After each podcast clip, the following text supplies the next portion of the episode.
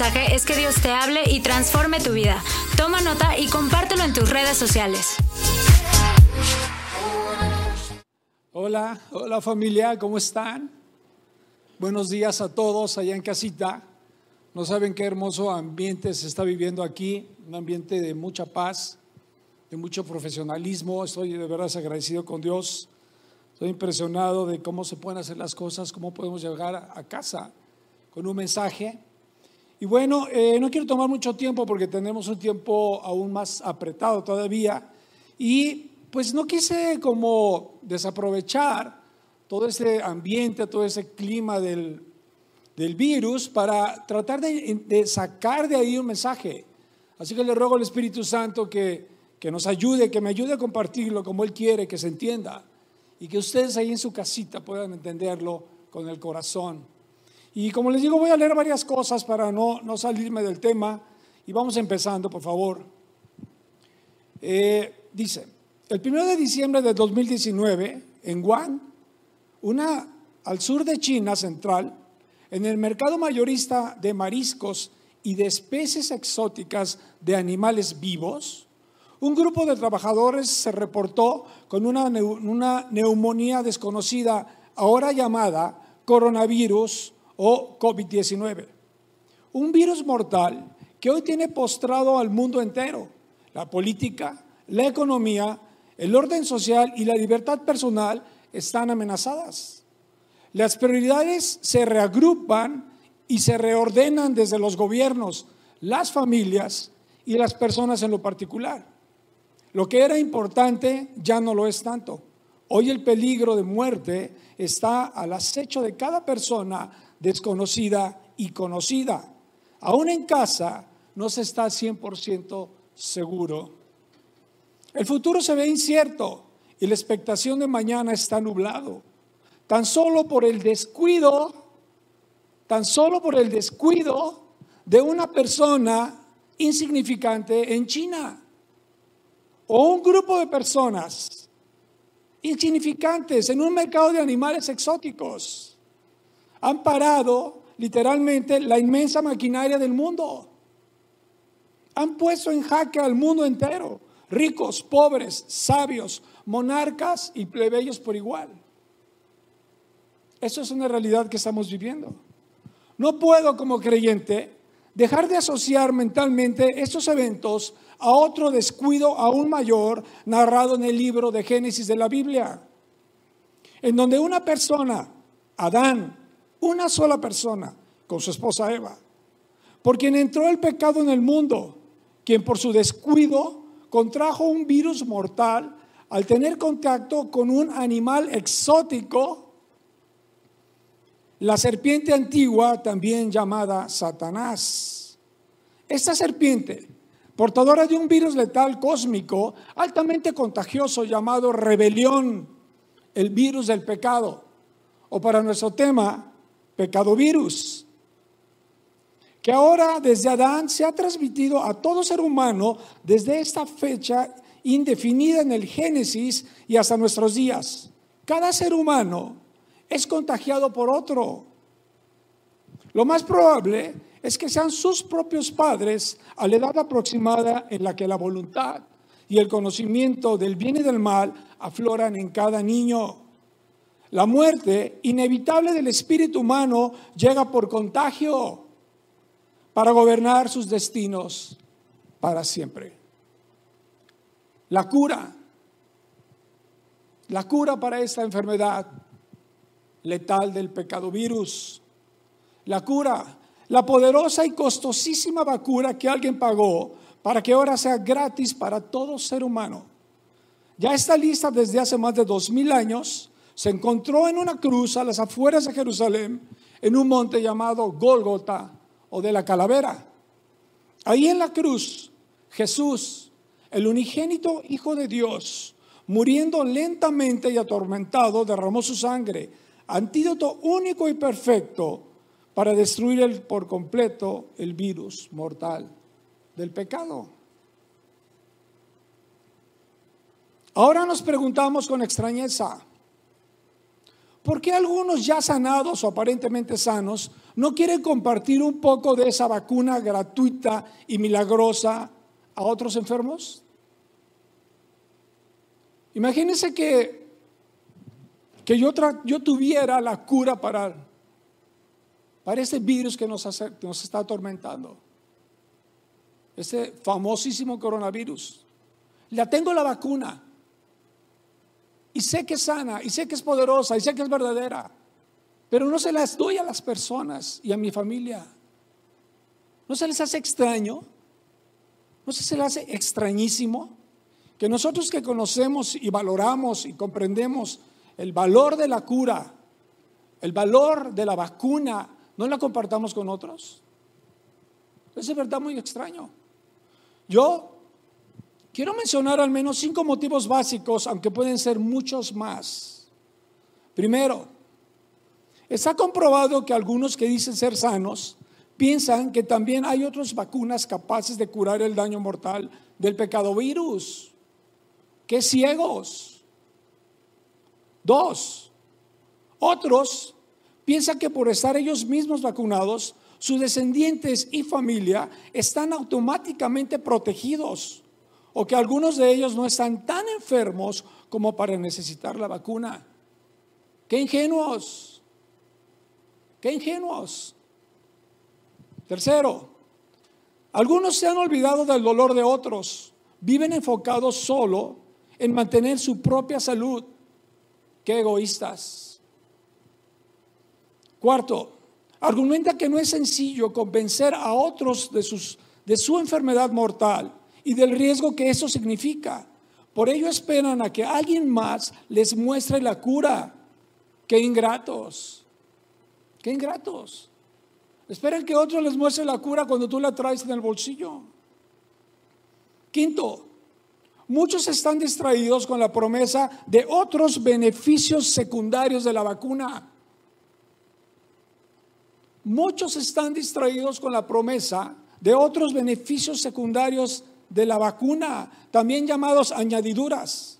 Esta búsqueda incesante de las añadiduras son secuelas de la enfermedad y distraen obsesivamente a enfermos y también a los sanos de lo principal y lo mejor que ya es suyo, la, inmejorable sanidad eterna de sus vidas junto al amoroso donante del antídoto único y precioso.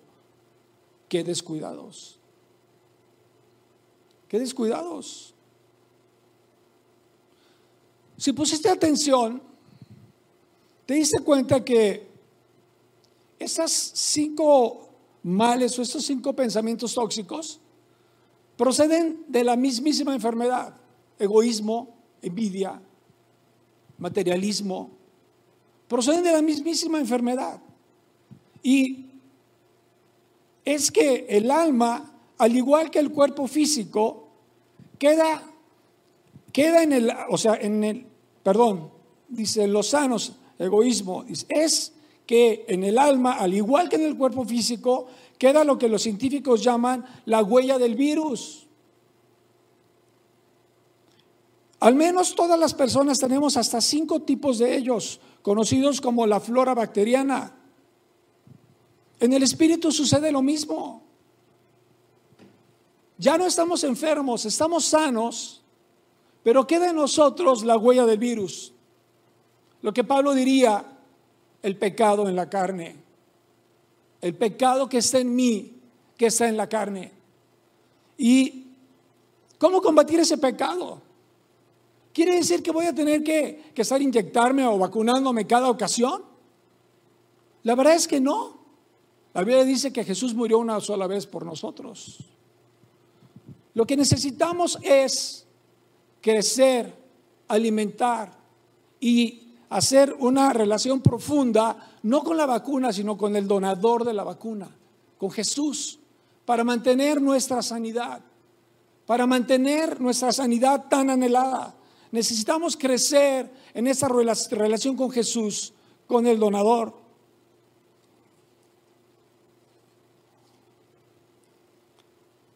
De esas cinco cosas que hablé hace rato, hay una de ellas que nos distrae con fuerza. Y es pensar en esas otras cosas que el Espíritu de Dios, que el Espíritu Santo nos puede proveer en las añadiduras. Y quiero referirme, como el pastor Gabriel dijo en una memorable predicación hace ya algunos años, el grave error de muchas personas en la historia del cristianismo es que buscamos a Jesús por las cosas que trae en los bolsillos, no por quién es Él. Esto crea en nosotros una expectativa completamente equivocada de Jesús, como lo muestran las escrituras. Buscamos obsesivamente otros beneficios de la vacuna y buscamos principalmente nuestro sustento material. Y quiero hablar de esto porque en mi corazón hay esta realidad. La cosa está complicada, la cosa se va a poner complicada económicamente. Y necesitamos estar fuertes en nuestro corazón y en nuestro espíritu.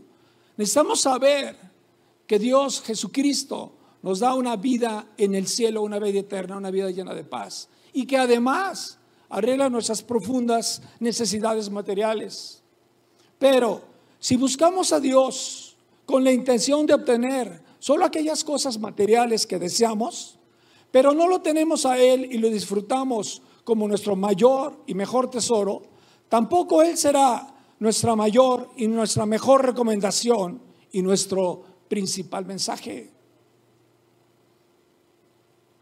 ¿Qué sucede cuando buscamos solo a Dios para que supla nuestras profundas necesidades materiales? Sucede que Dios con su palabra nos detiene. Con su palabra nos detiene un poco para que reflexionemos. Y quiero mencionarme, quiero mencionarte esta historia en la escritura. Una historia en Juan capítulo 6, cuando Jesús es enterado de la muerte de Juan Bautista. Curiosamente, curiosamente Jesús al parecer no sabía.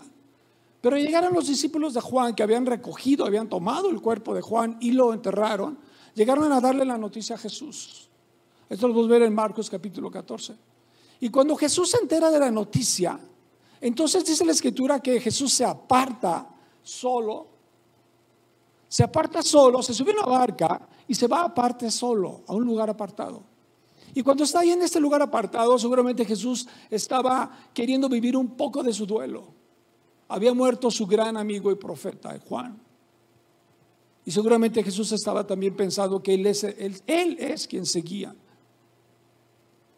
Jesús se aparta y va en la lancha, en esa barquita, y dice la escritura que él vio a la multitud, que había una multitud que, que lo venía buscando. Y dice la escritura que Jesús tuvo compasión de ellos y fue a la multitud. Y cuando llega con la multitud, Sabemos la historia, es la alimentación de los cinco mil. Cuando llega con la multitud, Jesús se da cuenta que no tenían que comer y que ya era tarde. Y entonces buscan qué darles de comer y por ahí hay unos pescados y unos peces y todos conocemos la historia. Jesús multiplica los panes y los peces. Después de esto, sobraron como once canastas de alimento y después de esto, Jesús despacha a los discípulos, se van en la barca al otro lado del mar de Galilea, a Capernaum, pero Jesús no se va con ellos. Jesús está ahí todavía junto a estos miles de personas, aunque estaba escondido, porque dice la Biblia que querían hacerlo rey a la fuerza. Cuando se dieron cuenta que Jesús podía suplir su necesidad material, la gente quiso ser rey a la fuerza. Dijeron, aquí ya está, ya la hicimos. Pero Jesús se escabulle y sabemos por la escritura que se fue caminando sobre el agua y se encuentra con sus discípulos y juntos se van a Capernaum. Y entonces toda la multitud, toda esta gente que había sido alimentada, se van a Capernaum buscando a Jesús. Se enteran que están en Capernaum y van a buscarlo. Y cuando lo encuentran, lo que es muy, muy simbólico y muy importante es darnos cuenta de las palabras de Jesús. Es Juan capítulo 6, versos 26 y 27. Llega la gente le dice, Jesús, ¿dónde estabas? Te estamos buscando. Y Jesús dice, ciertamente les aseguro que ustedes me buscan no porque han visto señales, sino porque comieron pan hasta llenarse. Trabajen, pero no por la comida que es perecedera, sino por la que permanece para vida eterna, la cual les dará el Hijo del Hombre. Sobre este ha puesto Dios, el Padre, un sello de aprobación. Jesús literalmente les dice, ustedes vieron las señales, pero no las reconocieron. Ustedes me buscan no por las señales, porque dice en el verso 14 que ellos dijeron, ese es el profeta que ha de venir. Ustedes me buscan no porque vieron las señales correctamente o no porque tuvieron una interpretación correcta de las señales.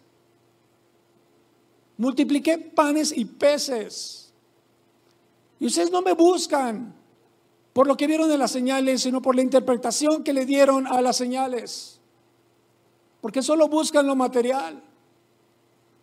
Trabajen, les dice, pero no trabajen buscándome solo porque les voy a dar lo material. No trabajen y trabajen buscándome porque venían desde el otro lado del mar, del lago. Venían desde el otro lado caminando buscando a Jesús. Y Jesús dice, no, por favor, no me busques por eso. Búscame por otra cosa. Búscame por el pan que da vida eterna. Ciertamente ellos vieron las señales, en verdad es el profeta, el que ha de venir al mundo, dijeron en el verso 14. Pero no reconocieron al Mesías. No les importó el mensaje de Dios que siempre trae el profeta. Tampoco les importó ser la generación que recibía esta milenaria promesa porque simplemente no la esperaban ni la anhelaban. Tristemente solo querían los beneficios de alguien milagroso y poderoso que habría de venir. Es algo que nos pasa a nosotros. Algo que nos pasa cuando conocemos a Jesús y sabemos de su poder.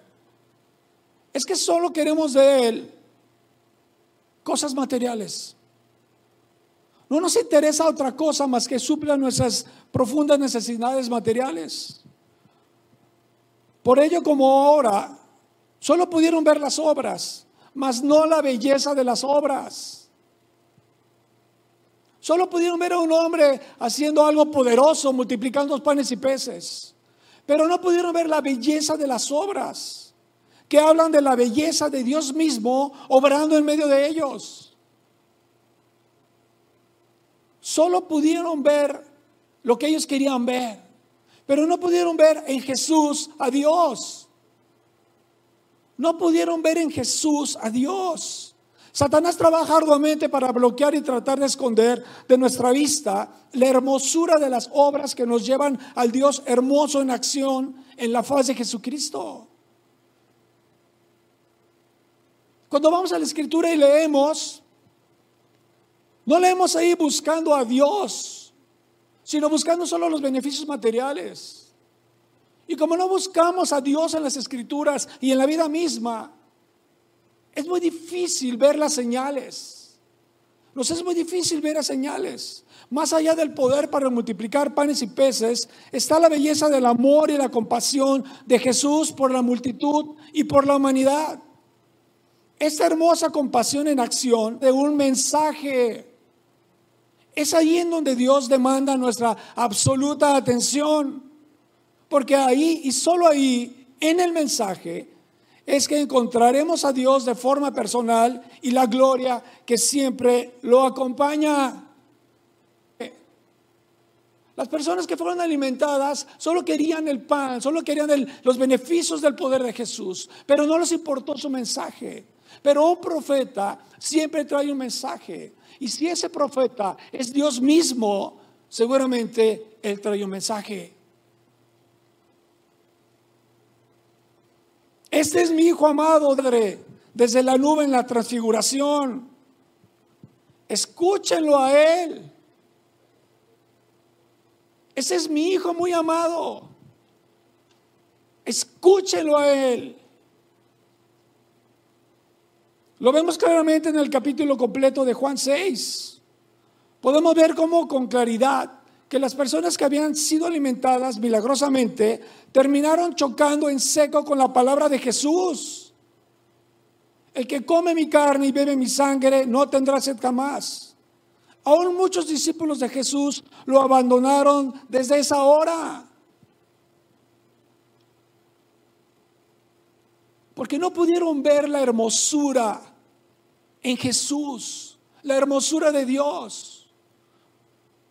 Solo vieron a un hombre poderoso, un hombre que era capaz de hacer milagros. Pero no pudieron cruzar y ver que era Dios mismo entre ellos haciendo milagros y amándolos. Y que ese hombre tenía un mensaje que da vida eterna.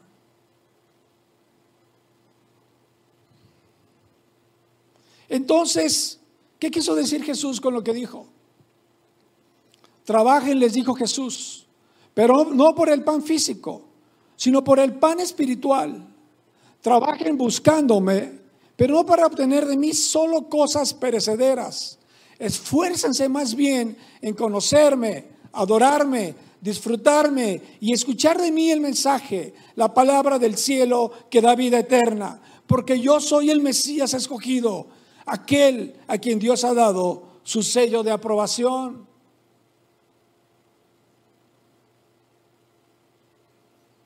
¿Qué sucede cuando interpretamos correctamente las señales? Que cuando Jesús se fue caminando por el agua y llegó a la barca, ¿se acuerdan? Pero dijo, Señor, si eres tú, hazme que camine. Y sucede todo eso de que Pedro duda y que se sumerge y que Jesús lo rescata y se suben a la barca. Y cuando se subieron a la barca, dice la escritura en Mateo, en Mateo, en Mateo es el 33 y 32, es Mateo 14, dice, cuando subieron a la barca, se calmó el viento y los que estaban en la barca lo adoraron diciendo verdaderamente tú eres el Hijo de Dios. Por un lado tenemos una multitud que no reconoció las señales y solo querían sus propios intereses materiales. Y por otro lado tenemos a unos, a unos discípulos en una barca reconociendo que cuando tenemos la interpretación correcta de las señales, entonces tenemos una reacción correcta hacia Dios, hacia Jesús. ¿Cuál es esa reacción? Es adoración. Cuando entendemos que no solamente vamos a vivir de su poder, pero entendemos que Él es Dios, nuestra reacción es adorarlo. Adorarlo. Cuando vemos a Dios en Jesús, nuestra reacción es adorarlo. Cuando reconocemos correctamente las señales, entonces la reacción esperada también es la correcta. Adoración. La adoración nos trae un disfrute tan intenso y tan profundo que inevitablemente seremos transformados en aquello que adoramos. La adoración nos trae un disfrute tan intenso y tan profundo que inevitablemente seremos transformados en aquello que adoramos. La adoración con revelación es una experiencia de plenitud, gozo y placer de Dios mucho más poderoso que cualquier provisión material que jamás se nos haya dado. Jamás se nos haya dado. Es interesante saber cómo el humano los seres humanos podemos atraparnos solamente en nuestras necesidades. En estos dos últimos años, yo como persona, como familia, mi familia, hemos pasado por una, pues una, momentos difíciles económicos. Y pues claro que en la tentación en mí es era ir y, y, ha sido ir a buscar a Jesús para resolver esos problemas solamente. Pero en esta búsqueda me encontré más y más con el Dios amoroso y compasivo. En esta búsqueda, no solamente por obtener lo material, No solamente por lo que Jesús trae en el bolsillo, sino por tener una verdadera y profunda relación con Él. En estos años me he cuidado tanto de que mis oraciones no sean solamente, Señor, arregla mis negocios, Señor, ayuda, Señor, bendíceme y dame una salida. En estos años, estos dos últimos años, el Espíritu Santo me ha llevado a concentrarme más y más y más en quién es Jesús. Más en lo que Él espera de mí. Hermanos, es probable que se, tiempo, se vengan tiempos difíciles. Tiempos que nos veamos afectados económicamente por la situación. Es claro que los habrá. De por sí estábamos metidos en ellos.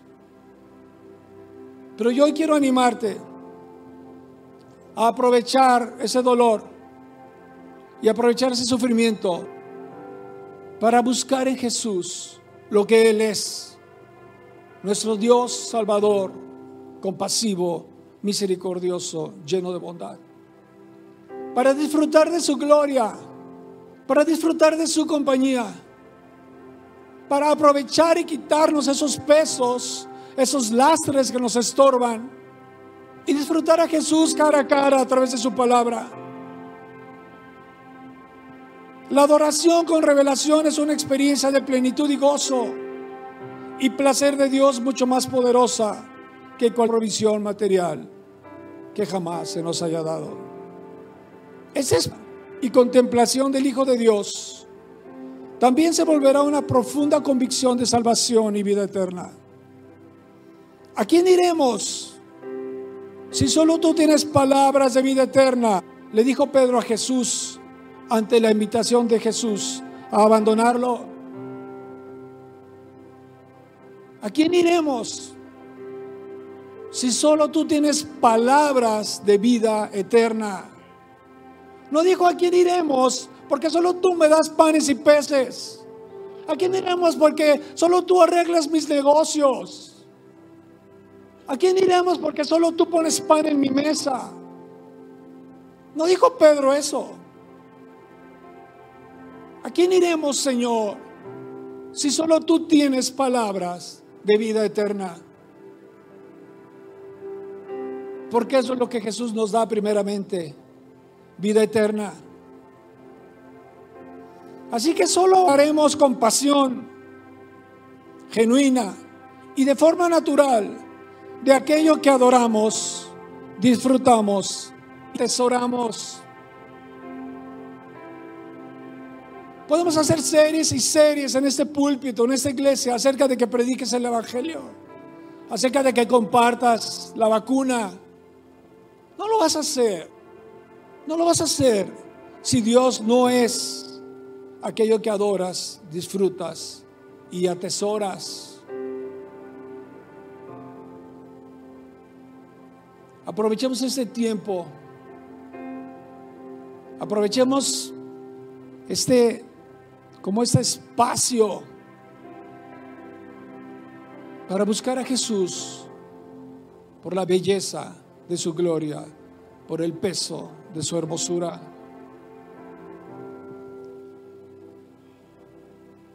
Si tú estás ahí escuchándonos, escuchándome, y tú nunca le has dicho a Jesús, Señor Jesús, te quiero como mi Señor y Salvador.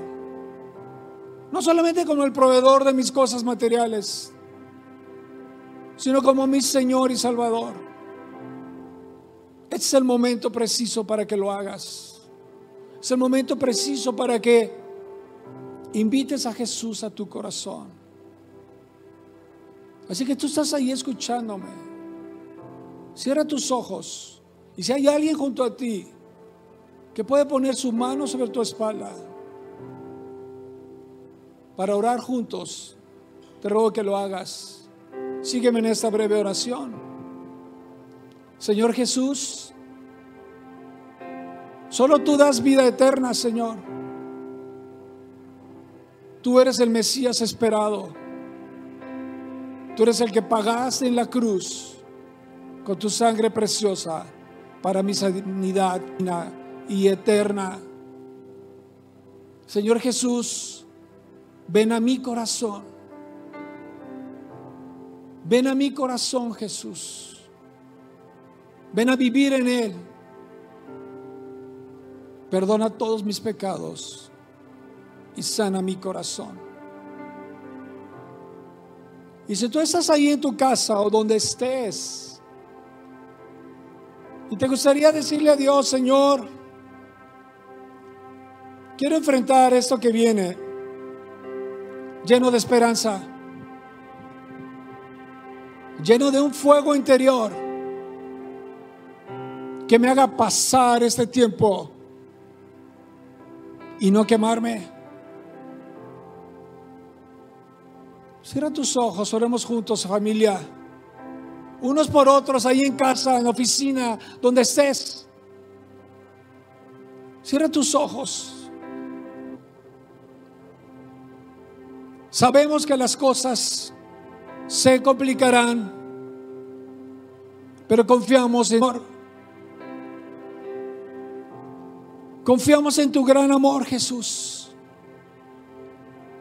Y confiamos que vas a dirigirnos, Señor, y guiarnos, no por nuestras profundas preocupaciones y necesidades, sino nos vas a guiar a tu corazón, Jesús. Atráenos a tu corazón, Señor, en medio, Dios, del dolor, en medio de la inseguridad, en medio de la incertidumbre. Señor Jesús, protégenos con tu presencia en nosotros. Ayúdanos a disfrutar de ti, Señor. Ayúdanos a alegrarnos y gozarnos en ti, Jesús, antes que en todas las cosas. Te lo pedimos en tu nombre, Jesús. Amén. Gracias.